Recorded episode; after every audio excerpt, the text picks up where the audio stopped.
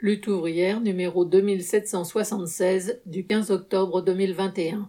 Prix et profits augmentent, il faut augmenter les salaires et les pensions.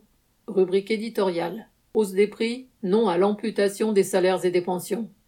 L'augmentation brutale des prix des carburants, du gaz et de l'électricité plonge de nombreux travailleurs dans l'angoisse. Et pour cause, Payer 10 à 20 euros de plus à chaque plein d'essence ou sur ses factures d'énergie nécessite de grands sacrifices quand on a déjà du mal à boucler les fins de mois. Cette flambée des prix survient alors que les salaires sont bloqués depuis des années et que nous sommes confrontés à une offensive générale du patronat pour les baisser. Baisse ou disparition de primes, heures supplémentaires non majorées par la magie des compteurs d'heures. Puis il y a le chômage partiel, prolongé à la suite des pénuries de matières premières dans nombre d'entreprises et donc des centaines de milliers de salariés qui n'ont pas touché une paye entière depuis un an et demi. Cette situation ne peut plus durer. Il faut une augmentation générale des salaires de base. Il faut remonter le SMIC qui condamne plusieurs millions de salariés à la pauvreté, à commencer par ceux forcés de travailler à temps partiel. Et il faut le paiement intégral du salaire, même en cas de chômage partiel, car le loyer et les factures ne peuvent pas être payés un jour sur deux. Dans l'hôtellerie-restauration, le gouvernement reconnaît lui-même que, entre guillemets, les salaires trop bas expliquent le problème de recrutement.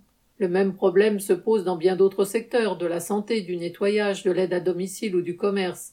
Il se posera tant que les salaires et les conditions de travail proposées ne permettront pas aux salariés de se loger convenablement, de se déplacer, de payer les frais de garde, etc. Et puisque l'inflation redevient un problème très sérieux, il faut remettre sur la table la question de l'indexation des salaires sur l'inflation. Le gouvernement fait diversion avec son chèque énergie et le pseudo-blocage du prix du gaz, alors que l'on a déjà subi une hausse de près de 60% sur l'année. Et le pire, c'est que l'augmentation n'est que reportée dans le temps et que l'État nous fera aussi payer les intérêts de l'emprunt qu'il va contracter pour payer le manque à gagner d'Engie. En fait, nous sommes menacés d'une augmentation des prix qui va bien au-delà des prix de l'énergie. Le coût du transport par conteneur a été multiplié par sept ou huit. Les céréales ont augmenté de 30% en un an, le blé de 40%. La pénurie de certains matériaux, comme l'acier, le cuivre, le bois ou le papier, fait aussi grimper les prix. Tout converge pour que ces hausses se répercutent sur tous les produits, y compris sur les denrées alimentaires ou encore le papier toilette. Il faut que les salaires augmentent au rythme des prix que l'on mesure en faisant le plein d'essence et en remplissant son chariot. Concrètement, cette indexation signifie que l'indemnité kilométrique, versée aux salariés qui n'ont pas d'autre solution que d'utiliser leur voiture pour travailler, doit être immédiatement augmentée en proportion de la hausse du carburant. Aujourd'hui, campagne électorale oblige, tous les politiciens font mine de se préoccuper des salaires. Les uns promettent des primes payées par l'État, les autres des augmentations de salaires contrebalancées par des exonérations de cotisations.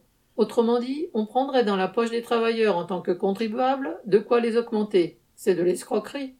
Revendiquer de vraies augmentations de salaire, ce n'est pas demander l'aumône, c'est réclamer notre dû. Les travailleurs produisent toutes les richesses, y compris les profits qui sont en nette hausse. Eh bien, ces profits devraient d'abord servir aux salaires, aux emplois et aux conditions de travail.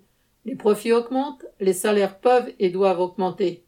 Ce ne sont pas des discussions de salon entre ministres et patronat, et encore moins des promesses de campagne électorale qui feront décoller les salaires, mais des luttes déterminées de l'ensemble des travailleurs pour un objectif commun à tous, des salaires, des pensions et des allocations qui permettent de vivre.